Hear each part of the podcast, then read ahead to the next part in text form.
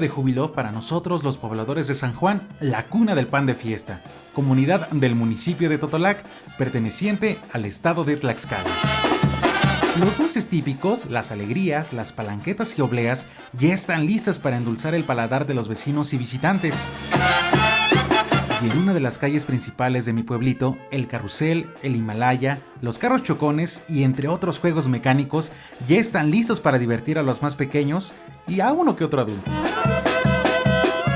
Como la mayoría de los pueblos pertenecientes a Tlaxcala, en los hogares ya se prepara el delicioso y suculento mole, y así poder compartir el sabor de ese riquísimo manjar que lleva carne de pollo o guajolote, eso sí, sin olvidar esa guarnición de arroz acompañado de los tradicionales tamales delgados, como coloquialmente se les conoce.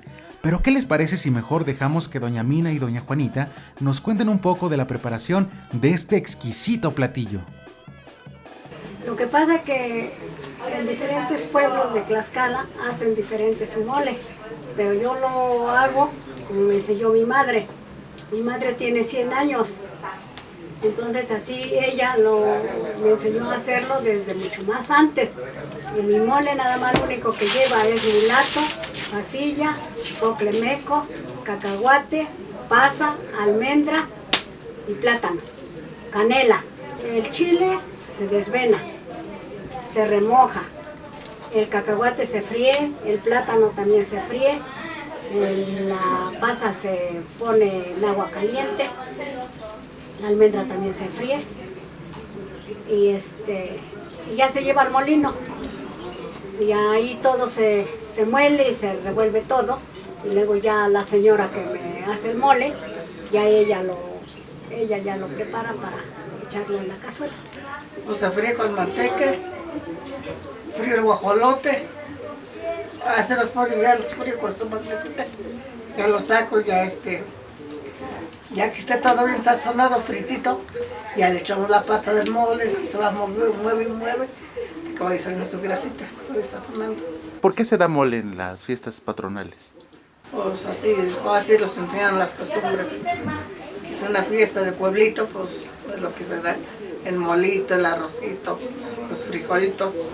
¿Y con, qué se acompaña, por cierto, el mole? Con tamalitos delgados. ¿Y esos tamales delgados de qué están hechos? De de anís, bueno, de la masa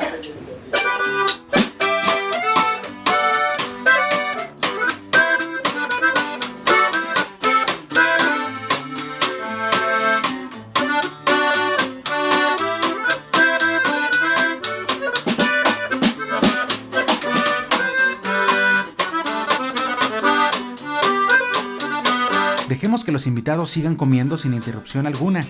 Por lo mientras, hay que subir a la explanada de los Cuatro Señoríos, ubicada en el centro de San Juan, pues ahí estamos a minutos de iniciar con la danza de la batalla de moros contra cristianos.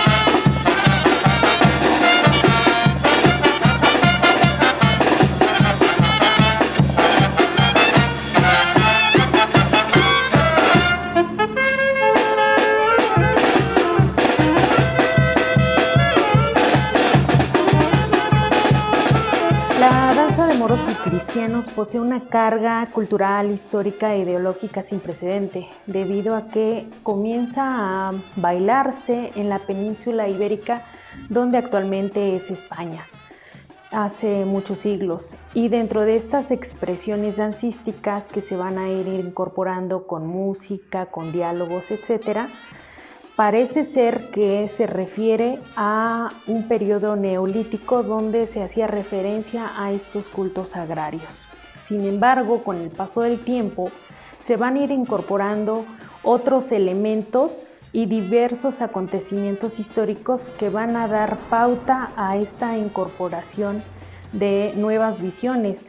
Tal es el caso de, la, eh, de los encuentros con las cruzadas, por ejemplo, y también con la recuperación de Jerusalén.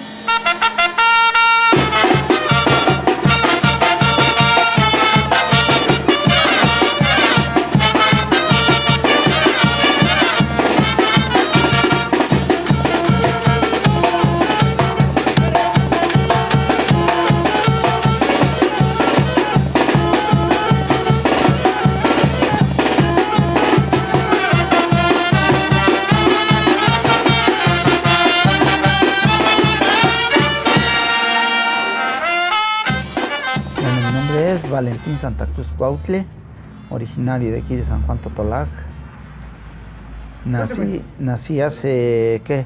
74 años. Y desde entonces estamos en estos asuntos de los moros. En tradición, obviamente. Claro, tradición familiar. ¿Desde el papá? No, bisabuelo. Desde el bisabuelo. Bueno, el origen del origen se remonta a la historia de Carlomagno, precisamente en la época carolingia. Y según nos hemos enterado y lo que hemos este, visto, estudiado, investigado, hemos llegado a la conclusión de que es una representación de alguna batalla, alguna batalla que el Carlomagno tuvo con contra de los, este, en la historia dice los sarracenos, los, este, los musulmanes. Sabes bien que los musulmanes, pues su Dios es Alá, y los cristianos, pues Jesús, Dios, y siempre aquel conflicto entre religiones. Entonces esta danza hemos llegado a la conclusión de que es una de tantas que tuvo, unas, unas, ese es el, origen porque hay, hay una parte en, eh, en, este, ¿cómo se llama? En el libro de El cantar de Roldán, viene la historia de Roldán, cómo, lucha contra este, los sarracenos junto con Oliveros, ¿sí?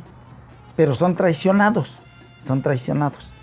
Entonces, en, en, esa batalla del cantar de Roldán, en el libro ese, muere Roldán y Oliveros. Y aquí en la representación que hacemos quedan vivos. Entonces, esa, le, como comentamos, ese no puede ser. No puede ser. Entonces fue una de tantas batallas que tuvo Magno en contra de los musulmanes, los sarracenos.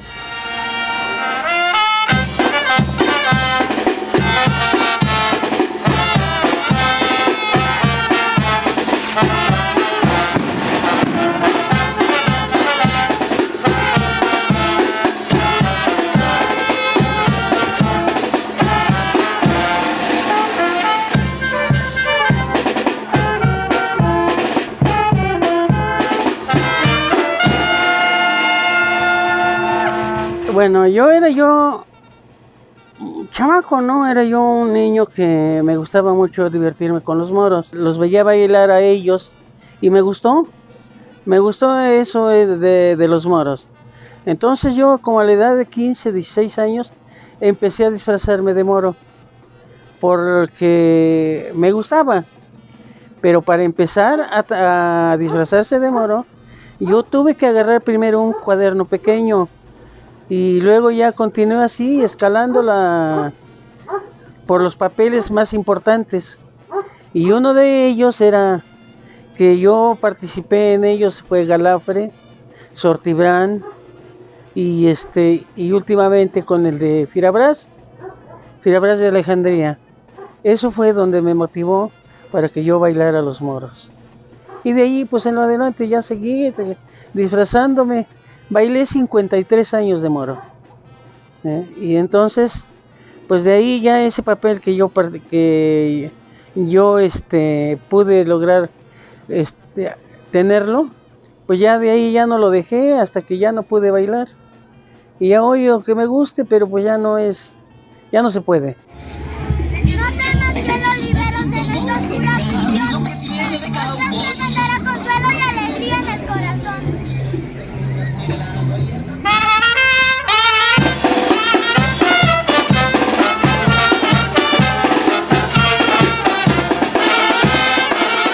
Dio la oportunidad por ya bueno mis hermanos mi primer hermano el mayor baila de oliveros. Luego al segundo año mi hermano baila. Y luego ya el tercero pues yo me quería animar pero pues no había quien hasta que llega la comisión un día y en ese tiempo y me dice oye no quieres bailar